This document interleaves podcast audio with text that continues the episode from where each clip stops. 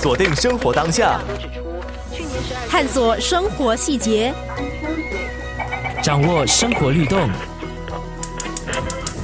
生活加热点。中元节是华人社会一个重要的传统民俗节日，但每个地方的庆典仪式不尽相同。和其他的华人地区相比，新加坡的中元节活动似乎格外热闹。除了传统祭祀之外，竞标服务也是不可或缺的一环。来自紫灵堂中原会的李元兴就是其中一位喊标人。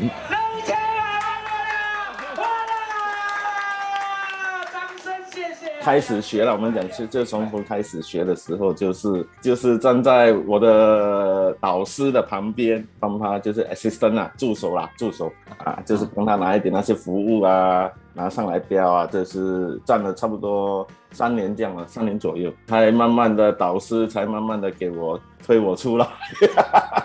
啊，拿经验呐！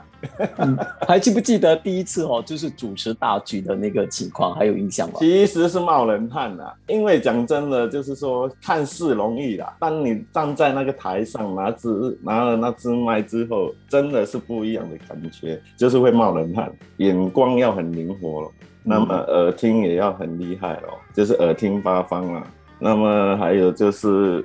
反应要快，比如说左边的这桌老板在比手势，那么比完手势，我们一定要反应要就是特别的快，就是要留意其他桌的手势啊。那么哔哔声啊，就是哔哔声，我们一哔，我们就要知道在哪里啊，不可能在这台上再找，就是浪费很多时间。那么也会就是可能耽误到他们台上的那些标金。平均大概一场喊标来讲，大概两个小时半到接近到三个小时，就是喊到啊。我平均七月，农历七月大概是二十到二十五成左右，都是有一个红包费啦。最低来讲，听说过的是有三百八十元到八百元不等，看收欢迎度到哪里去啦。含标服务的设计和种类需要与时俱进，才能够吸引人竞标。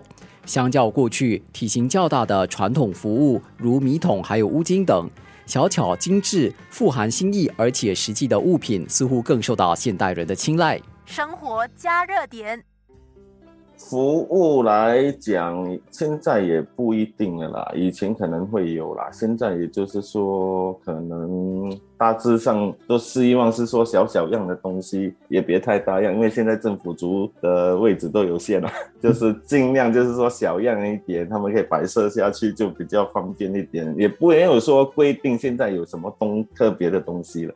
其实现在大致上的人喊标都是以洋酒为主，做生意的来讲呢，就是以米桶啊、黑金啊，我们叫乌金啊、乌金啊，还有那么还有这些发糕啊，都标了放在公司上啊，地方比较宽大啊，还可以。我目前的就是标金啊，最高的是庙宇的那个发财炉。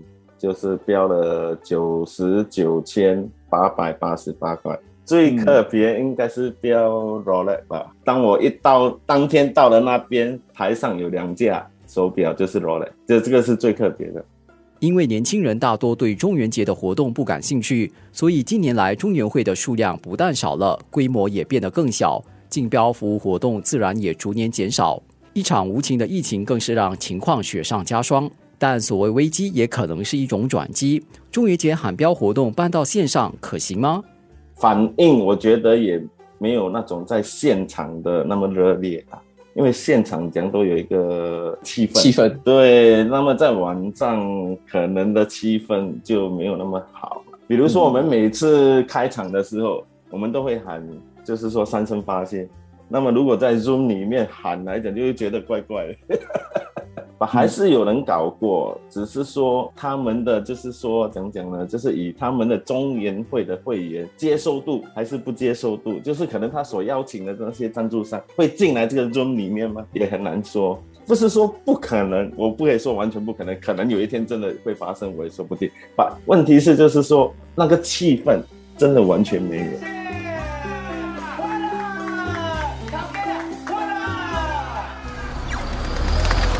锁定生活当下，探索生活细节，掌握生活律动，生活加热点。The red dot。